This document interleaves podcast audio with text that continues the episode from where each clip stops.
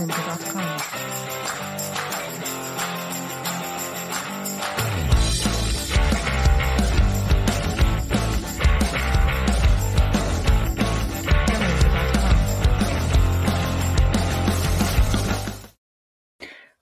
¿cómo están? Bienvenidos un día más a Freak NFL, a Fantasy Bajo la Lupa, para platicar de cómo nos va en el Fantasy, cómo va la temporada. Y hoy tenemos un invitadazo de lujo. ¿Cómo estás, Mau? ¿Qué tal, René? Muchísimas gracias por la invitación. Ya listos para platicar aquí un poquito pues de lo que ha pasado en la NFL, del Fantasy. Muchísimas gracias por la invitación y saludos a todo tu auditorio. No, hombre, gracias a ti por, por estar aquí, que tienes ahí, veo que estás en, eh, tienes como un canal, pero también participas en otro podcast. A ver, cuéntame tantito para yo también aclararme y que todos sepan dónde encontrarte y todo lo que andas haciendo de los Cowboys.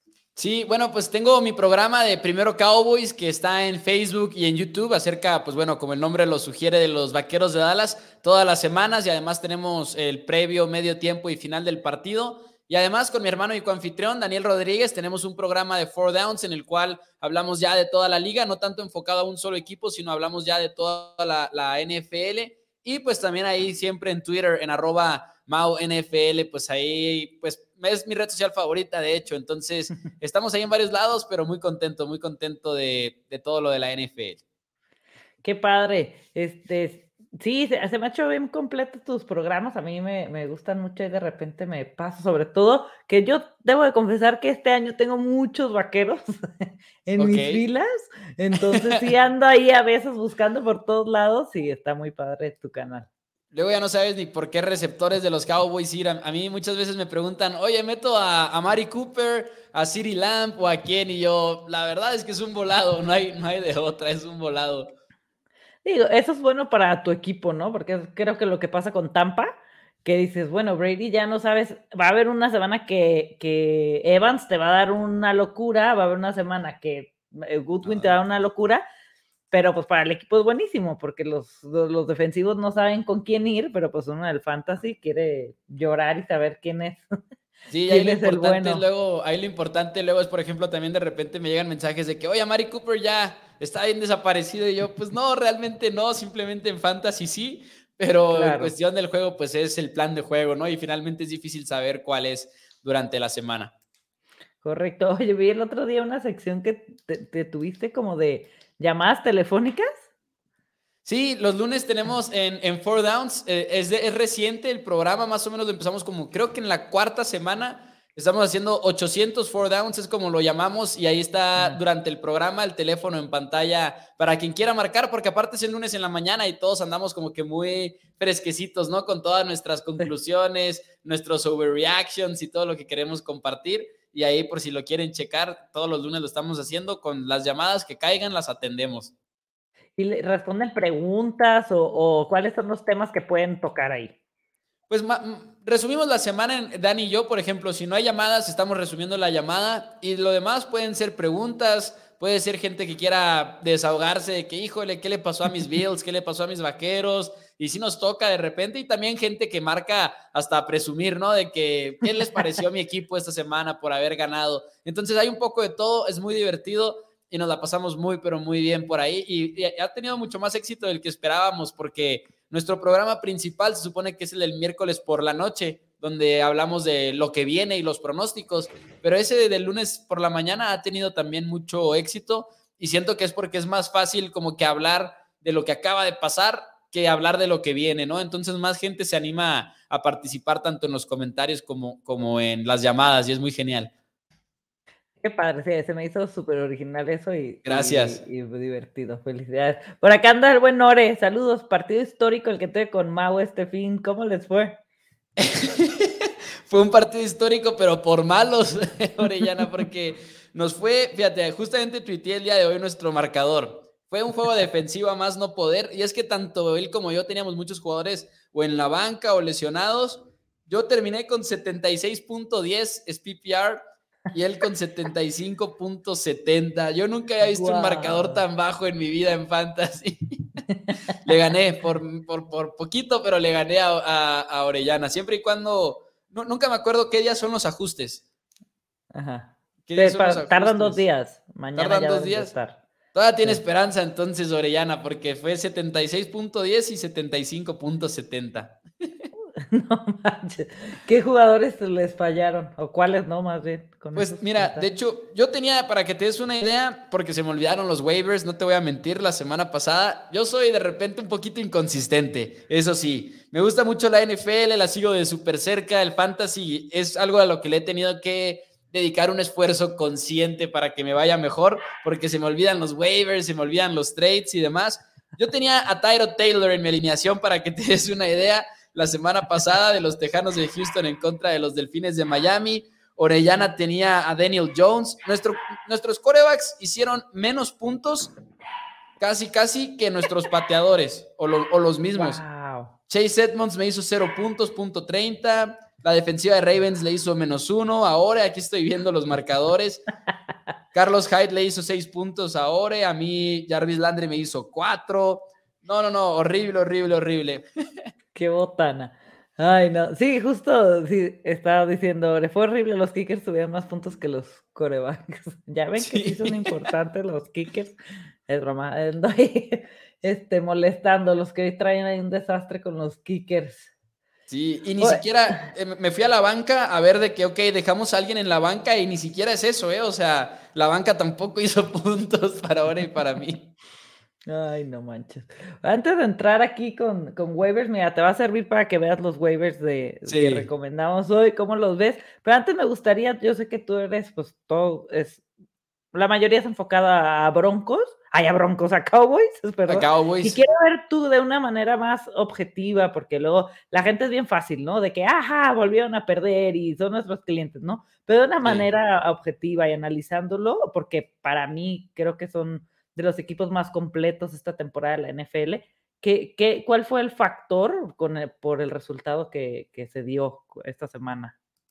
Es, son muchas cosas. La verdad es que, por ejemplo, el otro día me preguntaban qué fue lo que pasó y le digo, suena como una respuesta floja, pero todo. Hace mucho que no había una actuación de los Cowboys en la que se vieran mal en todos los niveles. Y estoy hablando desde Dak Prescott, que se vio impreciso, se vio impaciente, los receptores soltando balones, la línea ofensiva fallando.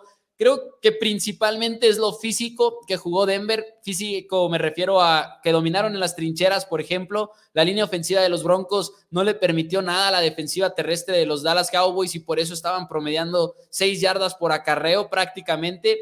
El tiempo que estuvo la ofensiva de los Cowboys en el emparrillado fue muy, pero muy corto. La verdad, casi no tuvieron tiempo de juego la ofensiva, literalmente.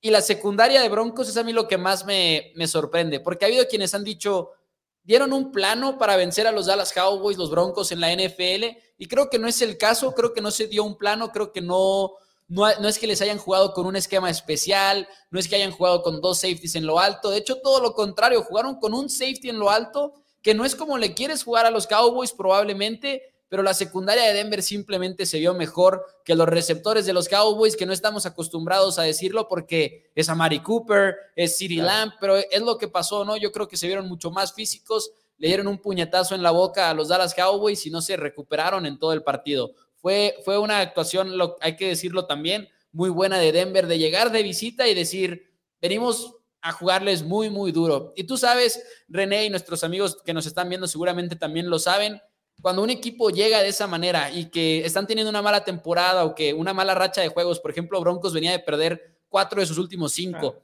y le empiezas a dar lugar a sus jugadores de que se crezcan de esa manera, se convierte en una situación peligrosa en la NFL. Sí, correcto. Sí, totalmente. Y hoy metieron al kicker en, en COVID list y creo que no va a poder jugar, ¿no? Sí, y no tienen otro kicker. No, tienen, van a tener que firmar a alguien del mercado, no, no lo han hecho oficial ni nada. Yo me imagino que va a ser Lirim Jairulahu, que es un pateador con el que el equipo ha coqueteado durante la pretemporada, training camp, estuvo por ahí en lo que Greg Sorlin se recuperaba de lesión. Yo creo que es a quien vamos a ver en el emparrillado para los Cowboys la próxima semana. Esperemos, como vamos contra Falcons, que no tengamos que ver muchos goles de campo, pero uno nunca sabe con, con la NFL y se demostró este domingo. Y con los Falcons, ¿eh? que de repente son el hazme reír y de repente sacan la casta. Tumbaron a Santos la semana pasada, nada más y nada menos. Que digo, Santos iba con Trevor, Trevor Simeon, pero finalmente es un equipo que en cuestión de roster debe de ser mejor que Atlanta, ¿no? Sí, claro, por mucho. Por acá anda el buen Don George. Saludos, Mau y René, por todos los, los comentarios. Fue una semana loca para todos. ¿Qué opinan de obtener a Gallup? Lo tengo como agente libre en mi liga. Ya saldrá de ER, jugará. ¿Qué opinan? Yo, lo, jugar. pondría. Yo, yo creo que va a jugar porque a Michael Gallup lo activan ya hace rato en, la, en cuestión de entrenamientos y ustedes saben que una vez que sales de reserva de lesión, no, más bien, una vez que estás en reserva y luego te dejan entrenar, tienes 21 días para regresar al, al emparrillado. Ya se le va a acabar esa ventana de 21 días a Michael Gallup. Yo creo que regresa contra los Falcons, creo que es la expectativa. Y yo sí lo consideraría agarrar en la agencia libre, porque creo que una vez que regrese, tiene muchas oportunidades de que le vaya bien con el equipo de los Vaqueros de Dallas, como lo ha hecho en temporadas anteriores. Igual le juega mucho desde el interior como receptor slot. Yo lo buscaría a Michael Gallup en mis ligas de fantasy y, desafortunadamente en las que yo estoy no está disponible. Se, se puso lista la gente y se lo llevó a tiempo. Pero si está disponible en la suya, yo me iría, yo me con, yo me iría con él. Yo si es una liga profunda, me iría también sin dudas con él. En, algunas lo tengo en ER, que me lo permitía, pero volvemos a lo mismo que del principio, ¿no? Es, es un volado, es muy buen receptor, nadie duda de su talento, lo van a utilizar, sí, pero para temas fantasy, aguas, porque está CD Lamb, está Amari Cooper, está Elliot, está Pollard, y ahora Dak está usando mucho a Schultz. Entonces, para Fantasy, híjole. Y como Cedric Wilson le fue bien sin Michael Gallup en el equipo ahora durante su ausencia, pues ya no sabe si va a aumentar también el tiempo de juego de Cedric Wilson, incluso con Michael Gallup de vuelta. Yo creo que Gallup va a estar ahí casi todas las jugadas, pero creo que Cowboy se va a sentir más cómodo hasta rotándolo, sobre todo mientras lidia con esa lesión. Pero sí, estoy de acuerdo contigo, es un volado cuando se trata de estos equipos con tantos receptores. Sí, pero de qué es bueno, es bueno y el talento y la verdad es increíble, pero para Fantasy solo yo lo metería a mi roster en, en ligas profundas. Sí. Pero bueno, vamos a hablar un poco de, de, los waivers para esta semana 10. Ya se nos fue la mitad de la temporada y ya vamos a entrar a la semana 10. Fíjate que a mí tengo a estos cuatro este, corebacks Híjole, a mí Carson Wentz, la verdad que ya, ya le pedí perdón esta semana, eh, el día de ayer en Fantasy al máximo, porque a mí me choca Carson Wentz, me hizo perder una liga hace dos años, creo, y, y confié en él muchísimo, ya, y, y lo tenía muy castigado, pero la verdad es que está respondiendo, ya no hay manera de, o sea, tiene muchos más puntos que muchos corebacks, y la verdad no, está bastante disponible en muchas ligas. Trae un matchup muy favorable que va contra los Jaguars. Entonces yo creo que Carson Wentz es buena, buena adquisición si se te lesionó, si tienes un Aaron Rodgers, si tienes un Murray que no sabes si van a jugar, o tu, tu que está en bye week, creo que Wentz puede ser buena opción. Y que a mucha gente igual y les da miedo Carson Wentz porque van a ver que van contra Jaguares y van a decir, híjole, pero Jaguares el domingo le dio la sorpresa a George Allen y compañía. Pero creo que van a seguir siendo los Jaguars y creo que estoy, de acuerdo contigo con lo que dices de que es un matchup favorable. No creo que lo vayan a poder jugar de la misma manera en la que jugaron contra George Allen con dos safeties en lo alto, quitándole las jugadas explosivas porque no es el estilo de juego de entrada del equipo de, de Indianapolis, ¿no? Seguramente van a correr mucho el balón también y eso le va a abrir la puerta a, Carson Wentz, me imaginaría yo. A mí me gusta Carson Wentz. De los que tienes ahí, creo sinceramente que Matt Ryan también es una buena compra y lo digo aunque vaya contra mis Dallas Cowboys porque siento que están despertando un poquito ofensivamente hablando los Falcons. No del todo todavía, pero Matt Ryan se está, se está rifando y creo que va a lanzar mucho el balón en este partido, siendo que me imaginaría que los Dallas Cowboys van a poder ahora sí desquitarse poquito y poner muchos puntos en el marcador. Y Matt Ryan probablemente esté jugando detrás en el marcador. Ya no me quiero ver confiado porque la semana pasada estuvo muy traumática, pero debería de ser el caso, en mi opinión. Sí, yo creo que van a tener ahí un buen matchup los Cowboys y Falcons. Y siempre es ir a buscar, bueno, no siempre, pues, pero sí es un factor importante ir a buscar, como dices, el coreback que vaya por debajo del marcador porque lo obligan a pasar, ¿no? Entonces, por ende, hace más yardas y tienes más puntos fantasy. Y esta semana creo que es la opción tanto para Bridgewater, que los Eagles se vieron bien la semana pasada y va a ser ahí un, un buen enfrentamiento, va a haber este, puntos. Los Falcons, este, los Colts, siempre hay que buscar esos, este, y Ryan Tannehill con, con la baja de, de Henry, pues se vio obligado a pasar. Creo que estos cuatro me gustan bastante. Y aparte, este, siempre hay que buscar las altas, ¿no? También, o sea. Sí. Obviamente estamos quitando a los obvios, a un Murray, a un Josh Allen, a un, ¿no? O sea. Sí, porque son los que, los que seguramente podrían estar disponibles esta semana, ¿no? Nadie va a tener disponible a Tom Brady, por ejemplo, porque al final de cuentas no va a estar en un equipo ya. Sí, sí, sí, exacto. A mí estos cuatro me encantan, sobre todo si tienes a esos. Yo creo que ya llegamos a un punto que cuando estamos drafteando nos vamos mucho por el peso de los nombres, ¿no? Un Mahomes, un Josh Allen, un Kyler Murray, un Prescott. Y a esas alturas del, de, ya de, de, la temporada, híjole, pues el, el número uno ahorita, el, el coreback uno es Tom Brady, que te lo podías llevar en el draft como en ronda 10. 9-10.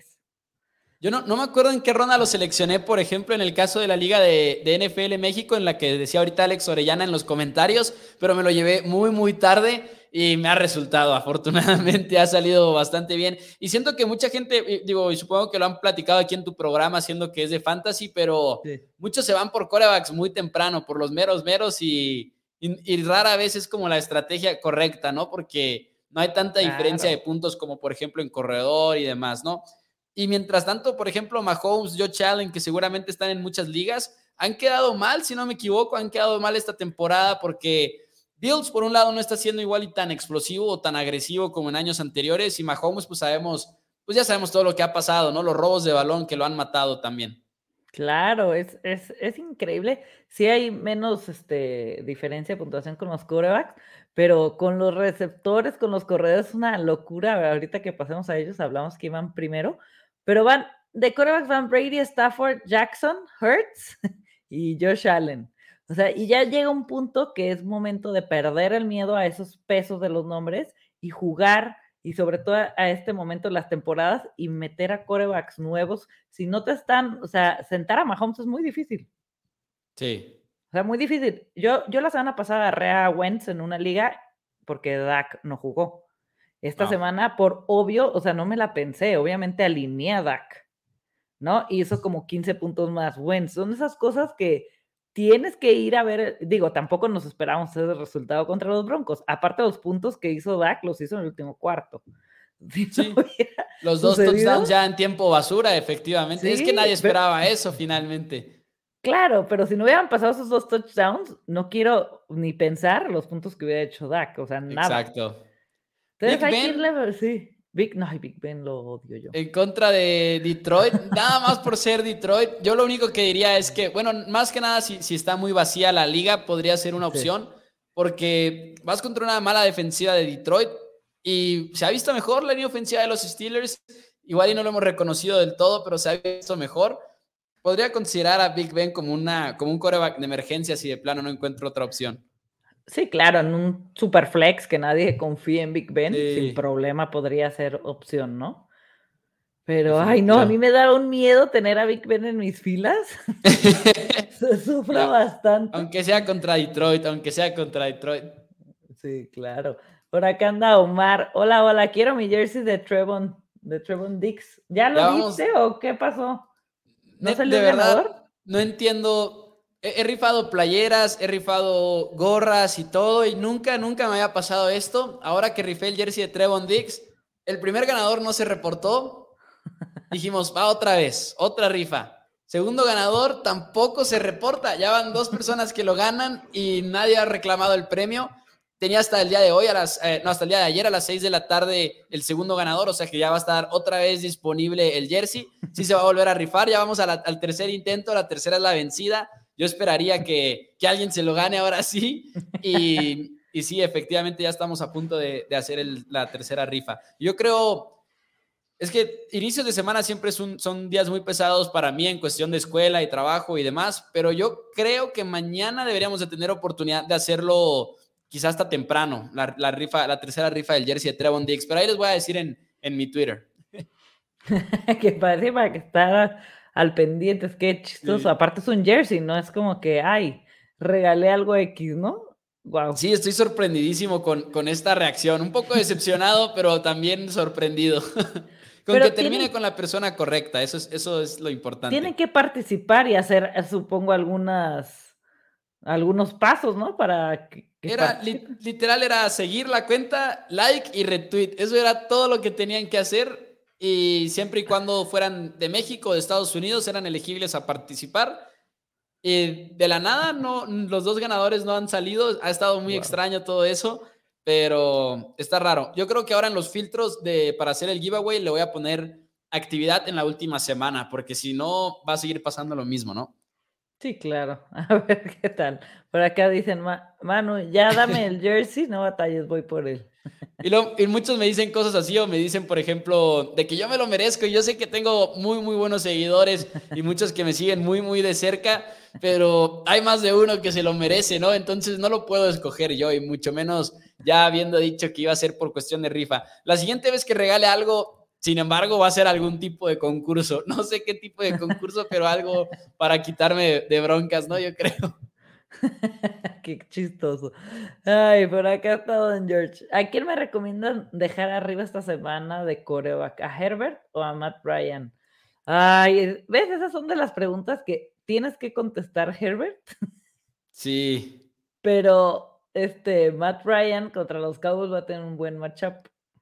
Eh, y es que Vikings es muy difícil de predecir, es un equipo muy, muy inconsistente. El, en eficiencia, por ejemplo, en contra del juego aéreo, han sido defensiva top 10 toda la, toda la temporada, pero de repente tienen muy malos días, ¿no? Y sobre todo ahora que no está Patrick Peterson por ahí porque está en reserva de lesionados, la han sufrido un poquito más. Yo me iría con Herbert, la verdad es que sí me iría con Herbert porque cuando estás hablando de Chargers, no debería importar la secundaria. Finalmente es Keenan Allen, Mike Williams, que está teniendo tremenda temporada. Confiaría en Herbert, pero como dices, René, da el miedo de que Ryan tiene el matchup más favorable, ¿no? Sí, claro. Sí, eso, estamos en ese punto que ya nos da miedo con tanta sorpresa. Sí. Pero sí, tienes que ir con Herbert, sí o sí. Yo también lo creo, yo también lo creo.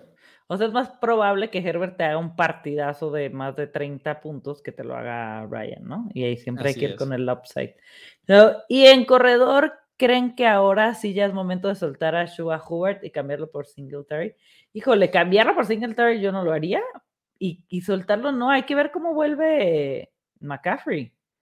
Sí, yo, todavía no lo cortaría. Ah, está buena la pregunta. Está difícil porque si McCaffrey regresa bien, uno nunca sabe, pero Singletary tampoco creo que te dé tan, tanto potencial para arriba, igual y sí, pero también han hecho un buen trabajo ahí en Chicago de que, ¿sabes qué? No tienes el trabajo completamente de vuelta, así que yo, yo creo que también me quedaría con Hobart por por lo menos una semana más. El problema es que, en una semana igual y Singletary ya no está. Sí, pero ay, es que mí Singletary, por, por el juego que tiene Bills, no creas que es mi favorito. Sí, en Buffalo. Entonces hay que, hay que medir a Singletary. Pero bueno, justo vamos contra los corredor, con los corredores. Y esta semana ha sido una locura con los corredores. Salieron, bueno, Stevenson tiene que salir este con lo de la concussion que tuvo.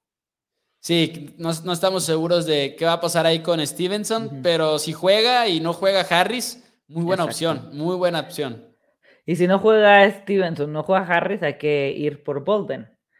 Bolden o Taylor, ambos son buenas opciones, pero hay que estar checando qué va a pasar con Harris. Si no está Harris nada más, a mí Stevenson me gusta más que, que los demás, que Bolden y que... Ay, y que este Taylor. De estos que, que están aquí, ¿quién te llama la atención? ¿Quién te gustaría tener y por qué? De los que tenía apuntados, de hecho, el que coincide es, bueno, Stevenson, que eh, ya, lo mencionamos, y Jordan Howard. Miles Sanders por lo menos se va a perder otra semana y creo que ya está quedando un poquito claro que Jordan Howard es el corredor número uno por el momento del equipo de Filadelfia y están corriendo mucho, mucho el balón y ahora la siguiente semana vas contra nada más y nada menos que los Broncos de Denver y creo que les puedes correr a los Broncos de Denver en general, ¿no? Porque Cowboys, repito, viene de pasarla muy mal en contra de ellos. Yo me iría con Jordan Howard, la verdad, hubiera sido una buena semana ir por él la semana pasada, haber como que tenido una idea más clara, pero si sigue disponible, Jordan Howard es el que yo tomaría. Y uno que no está en esta lista, que apenas estaba pensando ahorita por la noticia de que Nick Shop va a entrar a la lista de COVID-19, Dearnest Johnson podría ser de los Browns, porque Browns va a seguir corriendo, no importa quién sea su corredor y no importa quién sea su rival. Cleveland va a seguir buscando lanzar el balón, vas contra la defensiva de los Patriotas de Nueva Inglaterra, que probablemente digo, son muy agresivos en sus coberturas de hombre a hombre, rotan mucho a los safeties, pueden limitar a Baker Mayfield y compañía. Yo, Dearness Johnson de los Browns también lo consideraría. Pero de ahí, Howard y Stevenson y Freeman, estuve a punto de apuntarlo, pero ah, me da miedo el comité de corredores de Ravens. Es, es, es un riesgo que no quiero tomar. Sí, claro, justo eso es lo, lo que les iba a comentar con Ravens. Alguien tiene que correr aparte de Lamar. Sí. En, para ligas profundas hay que ir por alguien como Freeman, pero si no, yo no lo pondría ni de broma, ¿no? Siempre intento poner ahí a alguien como Freeman, digo como Freeman, para ligas profundas, porque hay diferentes, hay, hay varias personas que nos siguen que, que tienen como tres o cuatro en, en flex, entonces ahí se aplica. Lleno Benjamin me gusta por también por la lesión de Chase Edmonds. Sí, finalmente, bueno, en mi caso, que me, puse triste por el riesgo que tomé con Chase Edmonds, me estaba pagando bien, ahora lesionado, pero Ino Benjamin también lo consideraría sin lugar a dudas. Es un buen corredor. Sí, va, a tener obviamente el rol número uno Connor, que había tenido esos roles en, en Red Zone, pero pues también va a compartir tienen que compartir ese backfield, ¿no? No, no, es, un, no es un equipo que, que, tenga solo un corredor como lo es un Titans, ¿no? Con Henry. Sí, y lo que pasa es que la mayoría de los equipos no lo tienen. Entonces, es de plano eso o nada, ¿no? Muchas veces en las ligas de fantasy, depende en cuál estés, pero la mayoría de las veces. Sí. ¿Alguien más que tengas por aquí que, que no esté? Mm, nada más. No, que yo recuerde, no, había pensado en Brandon Bolden, como lo comentaste siempre y cuando, bueno, hay que ver qué va a ser el estatus de Stevenson, pero Brandon Bolden, si tienes el espacio, igual y vale la pena correr el riesgo porque es un jugador que si no está Stevenson tampoco, Patriotas lo va a utilizar mucho. Sí, bastante. ¿Qué, qué fue lo que sucedió? Me perdí hoy en la mañana eso de los Cleveland. O sea, sí lo leí, pero no supe qué fue lo que pasó porque entraron como tres a, a COVID, ¿no? Sí, pues como ya es que luego por toda la parte de toda la parte de los contactos cercanos y demás, muchos están entrando, sobre todo cuando no están vacunados. No sé si sea el caso en Cleveland, pero por lo menos Nick Shop yo creo es el más importante de los nombres que sonaron que van a la lista de COVID-19. Y de por sí ya está la situación con Karim Hunt. Entonces Johnson sería el número uno, probablemente es ofensiva si no está Nick Shop. Correcto.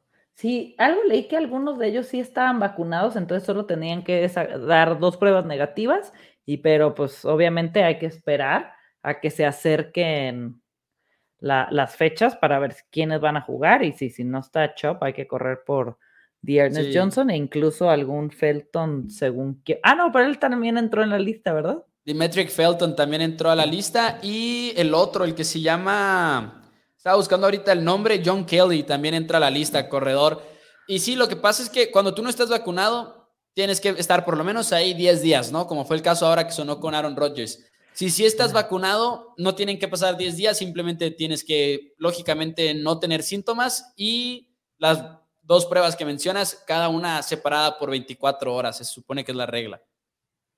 Claro. Ay, sí, la verdad que, que friega esto y ahorita que comentaste lo de Rogers, híjole, decían que creo que no va a poder jugar contra Seattle, ¿no? Se supone que como mínimo volvería el sábado antes del domingo del día de juego. Entonces va a estar extraño ese partido y va a estar extraño analizarlo porque por un lado está Aaron Rodgers, que no sabemos si va a jugar y no lo vamos a saber probablemente hasta el sábado o el mismo domingo. Y por otro lado está Russell Wilson, que en redes sociales como que ya nos dio a entender que está a punto de volver. Entonces no sabemos cuál va a ser la situación de coreback para ambos equipos. Ay, ojalá estén los dos, porque ver un duelo Rogers-Wilson estaría muy, muy padre. Yo, yo me imaginaría que sí van a estar los dos, la verdad. Sí. Y antes de entrar a los receptores, la pregunta del millón: ¿a dónde se va a ir OBJ? Uf, no sé, no tengo idea. Yo pensé que para esta hora, el día de hoy, ya íbamos a saberlo. Sabemos que ya está recibiendo ofertas, por lo menos eso sí se ha reportado. ¿Qué ofertas las tiene Odell Beckham? Me encantaría verlo en Packers. Simple y sencillamente es una pregunta también de si Packers lo quiere ahí. Espero que sí. Digo, si eres, por ejemplo, todo el drama que ha pasado con Aaron Rodgers, el contrato que firme OBJ va a ser de un año, no va a ser un compromiso a largo plazo. Entonces, este último año con, con Aaron Rodgers, quizá no lo sabemos todavía, puede que no, pero es la teoría de muchos.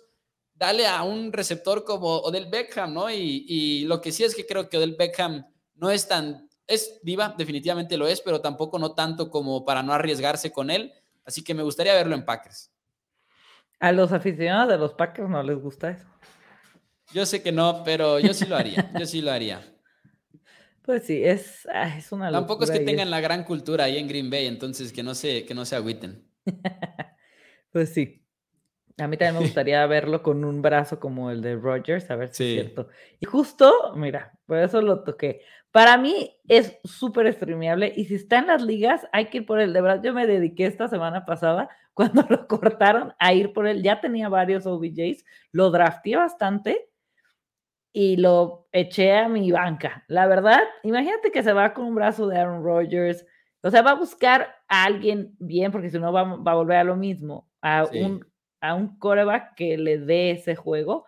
Entonces, yo soy de la idea porque hay dos bandos, ¿no? Del, no, ya ni lo tomen, o el B por Odell Beckham. ¿Tú lo, lo, lo tomarías o no? Sí, definitivamente, ninguna de mis ligas está, lamentablemente, pero si estuviera lo estaría buscando a OBJ. Creo que, sinceramente, hay muchos factores involucrados. Igual y no es el mismo de antes, pero yo también lo que siempre digo es, no hay que irnos a los extremos. Igual y no es el mismo de antes, igual y no es uno de los mejores de la NFL hoy en día, pero es un receptor titular en la NFL y la verdad es que con el potencial a volver a esa conversación de ser de los mejores. Creo que sigue siendo un muy buen corredor de rutas, creo que tiene tremendas manos, creo que lo de Baker Mayfield efectivamente hubo problemas con esa química, porque el otro día estaba viendo hasta esta estadística en la que en los últimos, ¿qué es? En los últimos tres años ha habido 92 parejas de coreback receptor que se han buscado más de 100 veces. Y entre esas 92 parejas, Mayfield, diagonal, Beckham era la número 90 en esas tres temporadas en cuestión de pases completos. Eh, no, en, cuestión, perdón, de pases precisos de parte del coreback. Así que creo que si cae un buen equipo, OBJ realmente tiene la, la oportunidad de demostrar que sigue siendo uno de los mejores, a pesar de que creo que también tiene parte de la culpa por lo que pasó en Cleveland, pero yo sí lo buscaría y no lo pensaría. Sí, yo también, la verdad sí me dediqué a, ir por él. Y luego tengo a Elijah Moore, este rookie, a, mí me encanta. Yo me subí al tren de Elijah Moore, hasta hice un mega trade que no sé si, bueno, no, a, a, este momento creo que no di de más en un Dynasty, porque yo di a, Raheem Monster por Elijah Moore y un pick del siguiente año y pues lamentablemente Monster se lesiona. Entonces pues me quedó ahí que Elijah Moore, pero intenté ir por él sobre todo en Dynasties y sí lo tengo en equipos y ya por fin explotó, lo buscaron, sé que también es factor que no estuviera Corey Davis, pero para mí Elijah Moore va para arriba y me encanta para, para ir por él. Debe de ir para arriba, debe de ser parte central de los Jets en este esfuerzo de, que despierte su ofensiva. Si no me equivoco, ahora fue de los receptores que más puntos tuvo la semana pasada porque lo buscaron como nueve veces y atrapó ocho de esos pases. Que quiero pensar que sí, son los números correctos, pero Elijah Moore definitivamente es un receptor que yo también buscaría. Ojo con él. De los nombres que están ahí, el único que me causa poquito ruido es Donovan Peoples Jones Siento que sí tuvo un gran juego y tuvo esta recepción larguísima con Baker Mayfield la semana pasada, pero no estoy seguro de que lo buscaría tanto, sobre todo en ligas de PPR. No sé qué opines tú, pero ahí me daría un poquito de miedo que el ataque de Cleveland, por lo menos esta semana, no sea tan vertical y no sea tan aéreo, pero Peoples Jones, por lo menos, mientras haya dudas ahí con Landry, ahora que está ahí fuera, pues de que es un target, es un target. Sí, claro. Con, él también yo me iría en, ligas un poco profundas y si necesitas ahí de por tantas lesiones o cosas, un, un flex, hay que ir, este, yo lo iría a buscar eh, según su matchup y obviamente sí, el ataque es terrestre, ¿no? Esta semana hizo 16.60 este, fantasy points y tuvo nada más, como dices, tres targets, dos recepciones, ¿no? Y eh, la hace tres semanas y tuvo cinco targets, cuatro recepciones, tuvo 26.10 puntos, tuvo sus dos touchdowns. Está, está teniendo esos pasos de Baker y obviamente hay que streamearlo totalmente para ligas profundas. Este es mi, mi nombre para esas ligas y con mucho cuidado con Cleveland, ¿no? Sí, definitivamente. Russell Gage es uno que no se me había ocurrido, pero me gusta. Sí, pues con esta baja de Ridley, que de momento sabemos que no va a jugar unas cuatro semanas porque ya lo metieron a la reserva por no lesión, no me acuerdo cómo se llama esa reserva. Sí. Pero pues puede que no vuelva a jugar nunca, o sea, es, no sabemos qué va a pasar porque no dijo que, cuál era el motivo, solo que era tema personal, entonces no sabemos si tiene depresión, si tiene una bronca, si tiene, o sea, no sabemos si a final de temporada dice ya estoy listo o nunca vuelve al campo, ¿sabes? Sí, finalmente es una enfermedad, ¿no? Como él lo dice, que la parte de salud mental lo dijo en su declaración, no sabemos exactamente qué, pero eh, finalmente hay que tratarlo como lo que es, que es una, es una enfermedad y hay que tomarlo con esa seriedad para Calvin Ridley, como tú lo dices, ni él sabe, yo creo, cuándo va a volver, ni él sabe si esta misma temporada. Otros receptores, Sigue estando disponible en muchas ligas Rashad Bateman. Yo creo que es por el miedo que le tienen al juego terrestre de Ravens, pero yo consideraría Bateman, consideraría Brandon Ayuk, que lo tenían como que castigado allá en San Francisco, parece ser que ya no. Eh, Deshaun Jackson, veteranazo igual y con la fama de que nada más sabe correr verticalmente, pero creo que con Raiders puede encajar muy bien con lo que hacen ofensivamente. Deshaun Jackson es uno que a mí me gustaría buscar también. Sí, correcto. Sobre todo, a mí Bateman, sí, ya, creo que esta hubiera sido la tercera semana que se los, que se los ponía aquí, porque Bateman a mí me encanta y siento que él sí también va para arriba. Ayuk también, como dice, ya le levantaron el castigo y el talento que tiene Ayuk a mí me encanta, la verdad. Es, es increíble. Tus opciones me parecen buenísimas. Y sí hay que streamear y hay que echarle ganas ahorita al fantasy porque estamos en la recta final y ya es cuando o te quedas o te vas, ¿no? Entonces hay, que, hay que echarle ganas. Por acá también otra vez, Mao, dame el jersey, aquí te lo cuido. todos quieren el, jersey. Pronto habrá más información ahí del jersey, pero sí se va a volver a rifar, eso sí es un hecho ya. Oye, ¿quién ha sido el equipo que este año te ha sorprendido más para bien y para mal? O sea, ambas caras. Alguno que dijeras, uy, yo él iba a tener una temporadaza y qué está pasando y viceversa. Para mal, creo que igual es una respuesta muy choteada, pero creo que es incorrecto no decir que los Chiefs de Kansas City han sido toda una decepción y preocupante porque primero, al, al inicio de la temporada, el problema con los Chiefs de Kansas City era la defensiva, que sigue siéndolo, pero además eran las entregas de balón. Por ejemplo, el juego de los Chargers que entregan el balón en las primeras tres series. Ok, decía yo, pero son entregas, lo van a remediar y van a seguir siendo la misma ofensiva de antes. Pero ya las últimas tres semanas también se ha convertido en un tema de eficiencia, de falta de jugadas grandes que son tan características de los Chiefs. Igual y les están jugando mucho con dos safeties en lo alto, quitándoles lo profundo, pero uno se imaginaría que Andy Reid y Patrick Mahomes iban a poder adaptarse a eso. Falta ver si sí lo van a hacer o no, pero hasta el momento han batallado, han batallado con eso. Sorprendido para bien. Cardenales, definitivamente teníamos un equipo ahí pintado que decíamos, ¿sabes qué? Lo van a hacer bien, van a competir, pero creo que pocos imaginábamos que les iba a ir tan bien como les está yendo. Y Titanes también. Yo creo que tenía más dudas con los Titans de Tennessee, pero ya le ganaron a Bills, ya le ganaron a Chiefs, ahora le ganan a Rams de Los Ángeles en Sunday Night Football. Y Titans definitivamente se merece más respeto del que está recibiendo. Creo que muchos los estaban descartando ya con la lesión de Derrick Henry. Creo que puede ser una ofensiva que puede ser efectiva incluso sin Henry, porque Tannehill es un coreback eficiente con los Titans y ha lanzado bien el balón, tiene a AJ Brown ahora, entonces creo que en general Titans también es un equipo que ha sorprendido y ha pasado desapercibido. A mí los Titans me encantan desde el día, desde antes de que empezara la temporada, yo se lo decía a Rix, eh, de acá del equipo y va, le va a los Titans. Y me decía al principio de temporada, es que tú le tienes más fe a los Titans que yo. Le digo, es que está eh, buenísimo el equipo que traen, ¿no? Pero siempre somos más, ay, no más, o sea, tenemos más cuidado con nuestro propio equipo, ¿no? No nos gusta andar diciendo, ah, este, ahora sí, este, tenemos un equipazo. A mí los Titans sí me impactaron, de verdad. Si me gustaban ya, este partido, wow. O sea, me encantó su actuación. Aparte, unos Rams completos. Los Rams también, qué miedo. Pero ya lo sabíamos, ¿no? Los Rams son una locura y deja que activen a Von Miller.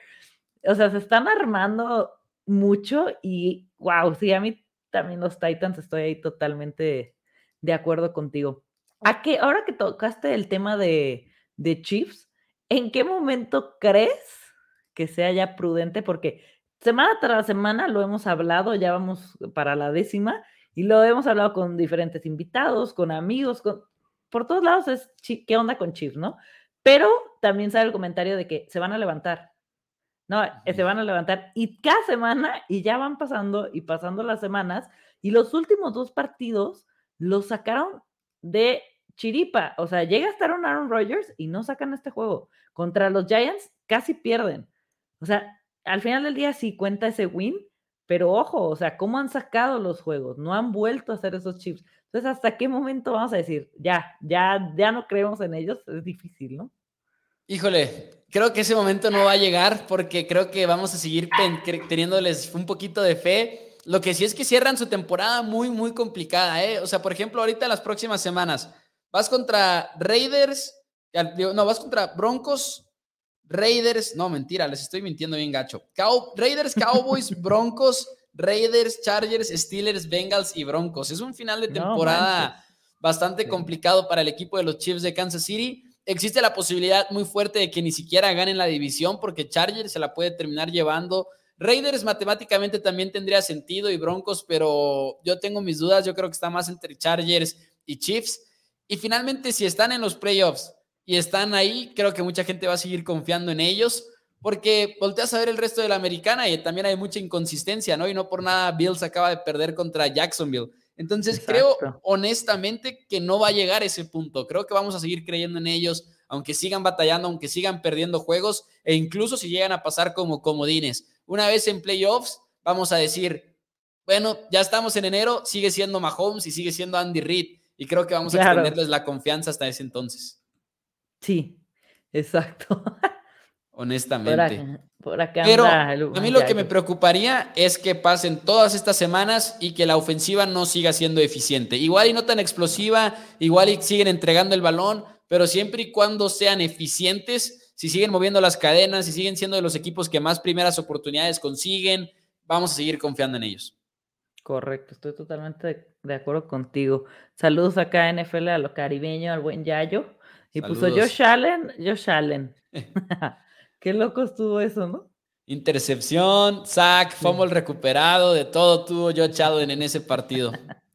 sí, estuvo muy chistoso. Y vamos por último con los Titans. ¿Cómo, ¿Cómo la ves?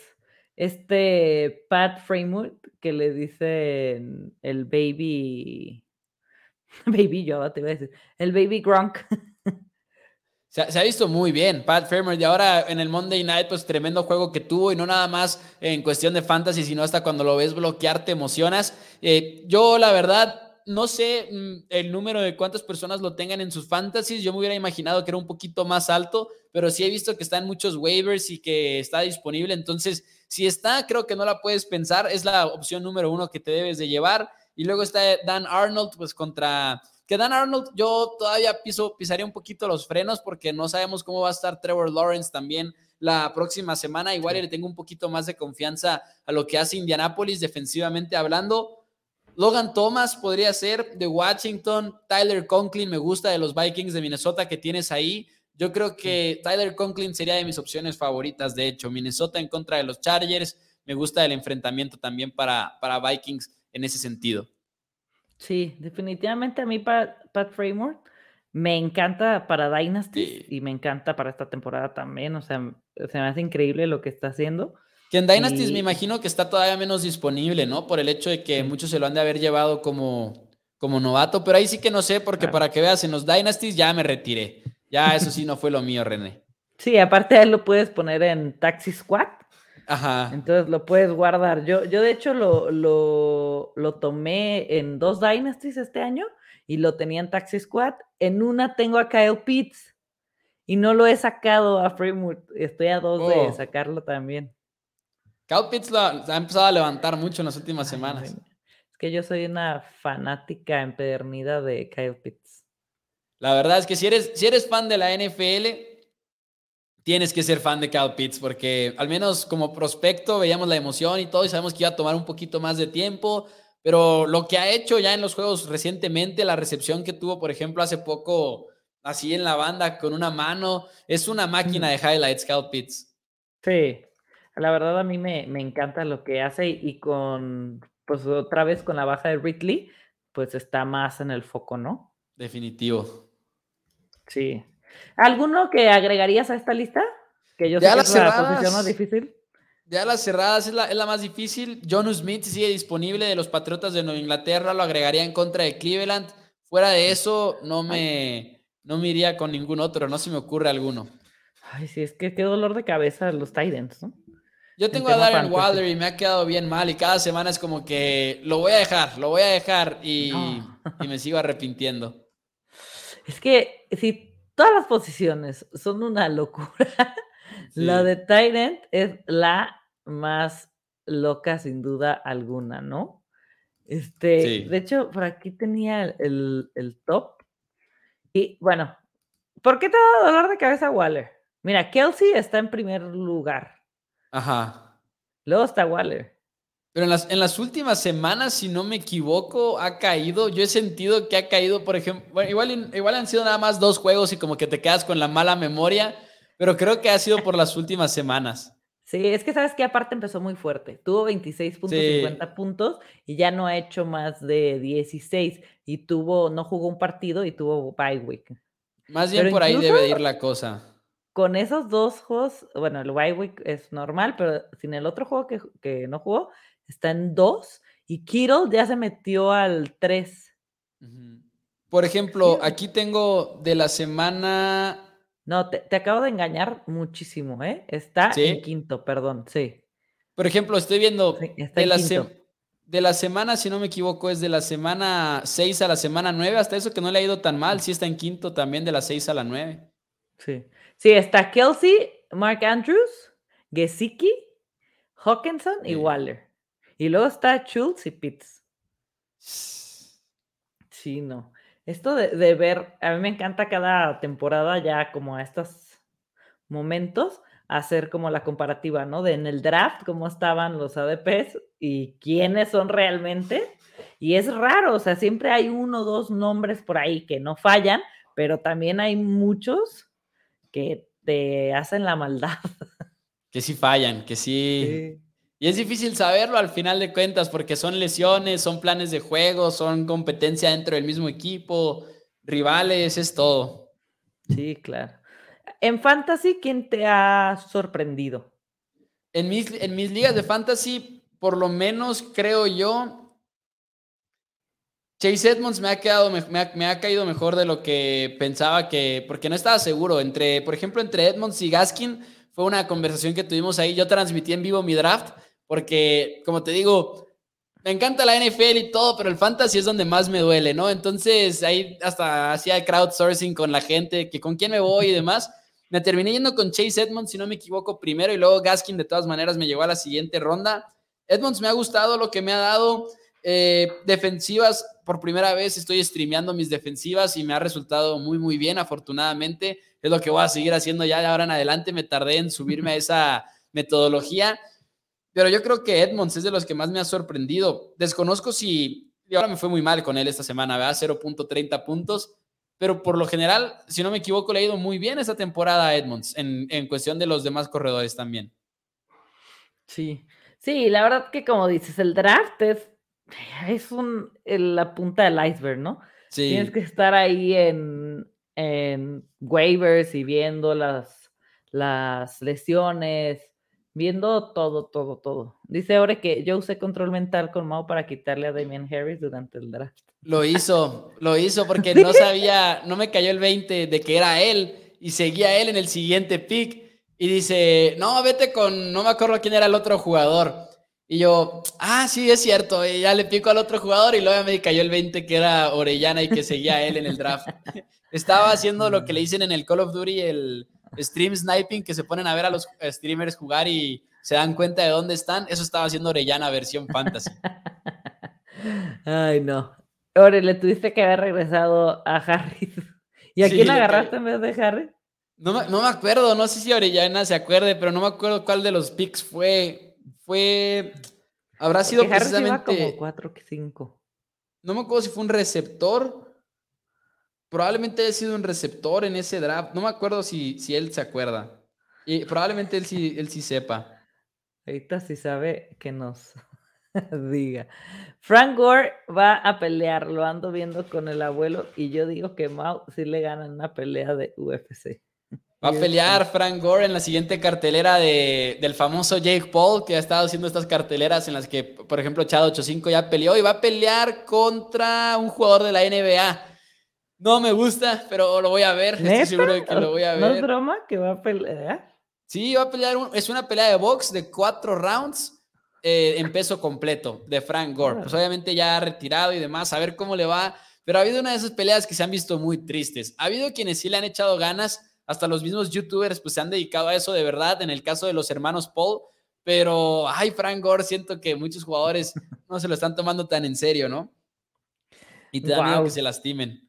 El 18 de diciembre, eh, si no me equivoco. Qué locura. Ay, no. no sé si le ganen una pelea de UFC, Michael. Eso sí, no creo. Lo dudo muchísimo. ¿eh? Yo no, no confío tanto en mis habilidades como tú. Dice que sí fue Edmonds, que quedan parejos.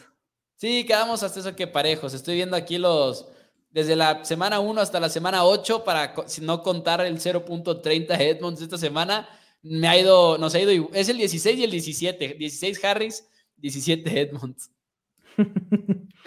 Oye, eh, Mau, una pregunta que es la que le hago a todos los invitados. Para ti, ¿cuál es la predicción loca de la semana 10? Puede ser jugador, que sea un jugador que se vuelva loco, este, que tenga tantos touchdowns, eh, un equipo que pegue la sorpresa. ¿Cuál sería tu predicción loca de esta semana? Semana número 10, ok. Mm. puede ser... Estoy viendo los juegos precisamente para ver qué, qué podemos encontrar por aquí. Una predicción loca. Vamos a ver. No sé qué tan loca sea ya. Ya no creo que sea válido decir esto porque le ha ido muy mal a Mahomes. Te iba a decir que Carr más puntos que Mahomes, pero realmente no creo que sea una predicción loca. Creo que es la predicción correcta por cómo está jugando la defensiva de los Chiefs de Kansas City. Realmente creo, y esto es real, que aguas con Big Ben, como te decía ahorita, yo lo streamearía esta semana. Creo que Big Ben se puede volver loco en contra de los Leones de Detroit. Estamos viendo una línea ofensiva que ha mejorado ahora contra los Bears de Chicago, a pesar de lo que se vio en el marcador, le dieron más tiempo a Big Ben, ha cambiado las cosas en las últimas semanas, en el juego terrestre también, pero pues hablando del juego aéreo para hablar de Big Ben, creo que le están dando mucho más tiempo y en gran parte porque es una línea ofensiva que tiene novatos. Y estos novatos han mejorado evidentemente semana tras semana entonces, Big Ben creo que es un coreback que nadie va a tener en sus fantasies esta semana y creo que va a ser uno de esos que el lunes nos vamos a arrepentir de no tenerlo, porque además está conectando ya con Fremont, con Deontay Johnson, están repartiendo un poquito más el balón y en gran parte es porque tiene tiempo, han cambiado la ofensiva a media temporada, lo cual ha sido arriesgado para ellos. Me, imagino que, que, que Big Ben perdón, va a tener una muy buena semana en contra de los Leones de Detroit. ¿En qué top lo metes? O sea, top 10, top 5, top 15. ¿Qué tan loco lo, lo vas a echar a Big Ben? Top 7, top 7. ¿Top 7? Sí. Va, ya la tengo. Vamos a ver qué tan mal nos va. Big Ben top 7 en esta semana. Es Detroit, no confío en Detroit y creo que me encanta lo que ha hecho Dan Campbell en cuestión del mensaje, pero en algún momento tienes que ganar. En algún momento los jugadores van a empezar a dejar de apreciar tanto los mensajes motivacionales que usa Dan Campbell y en algún momento se van a empezar a dar cuenta de que, ok, pero tenemos que ganar partidos. Y, creo que está llegando esa frustración en los, en los Lions el día de hoy. Ay, sí, cada vez se nos acaba más el amor por él, ¿no? Sí, yo, yo todavía confío en él, pero al final de cuentas ya los discursos son lo de menos, ya es tiempo de ganar un partido. ¿Crees que ganen algún partido en esta temporada? Y si sí, ¿contra quién? Espero que sí, porque qué gacho para el equipo de Lions tener dos temporadas sin victorias en su historia. Digo, considerando que con Rod Marinelli en su momento sí se fueron 0-16. Pueden ganar. Tienes un juego todavía contra Bears, tienes un juego contra Broncos, contra Falcons. Debes de poder ganar uno de estos partidos, en mi opinión. Si lo hacen o no es otra cosa. Yo me atrevo a decir que por lo menos un juego sí se alcanzan a llevar los Lions antes de que termine el año. ¿Y quién va a ser el que va a ser el ridículo? Porque seguro le van a tirar. Voy a decir que Bears. Voy a decir que los Bears de Chicago. Ay, esos Bears, híjole. 25 Ayer... de noviembre es jueves. Es semana, al final de cuentas, es semana corta. Se puede dar la oportunidad. Justin Fields, me encantó lo que hizo contra los Steelers ahora, antes de que se acabara el partido. Parecía que iba a tener un momentazo, pero le ha costado mucho el staff de cocheo a Justin Fields. Puede ser uno de esos juegos que Leones tenga circulado en su calendario. Que sepan, el domingo no le vamos a ganar a los Browns, pero vamos a enfocarnos en ganarle a los Bears el jueves, ¿no? Y se puede dar, se puede dar. Pues sí, a ver qué, qué tal. Y yo también espero que ahí ganen alguna, algún partido, ¿no? Es en la mañana, por cierto, están acostumbrados en jugar en este escenario porque es el Día de Acción de Gracias. ¿Puede, puede ser? Ojalá toda la fuerza ahí para... Sí. pues perfecto, Mau. Muchísimas gracias por pasarte. Hay que, vamos a hacer que te metas más a los fantasies. Sí, hay que echarle más ganas, definitivamente. A ver si tienes más ligas el siguiente año. Vamos a presionarte un poquito. Creo, que la respuesta está en tener menos, porque este año he tenido menos y me ha ido mejor. Porque ya si no, lo que pasa es que yo soy una persona que posterga todo, todo lo hago en el último momento, mis tareas, todo casi casi. Y como que si tengo muchas ligas, ya el domingo en la mañana a veces que digo, ah, ya me rindo y no pongo ni siquiera mis alineaciones, ¿no? En cambio, si tengo una o dos, me puedo enfocar más. Sí, o best balls, esas también son una opción, que nada más haces el draft y ya, haces un draft profundo y ya el sistema te hace todo. Sí, es cierto, es cierto. Eso, eso podría ser un best ball, debe ser mi, mi siguiente objetivo. Perfecto. Pues muchísimas gracias y otra vez recuérdanos dónde encontrarte y los programas que haces cada semana para seguirte.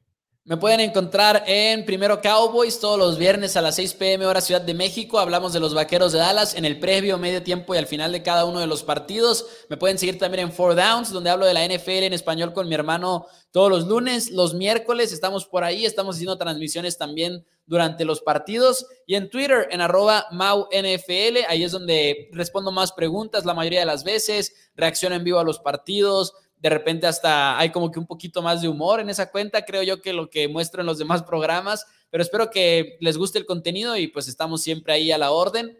Y la próxima semana hay una muy buena entrevista que va a salir en Primero Cowboys y estoy ya muy emocionado por compartirles.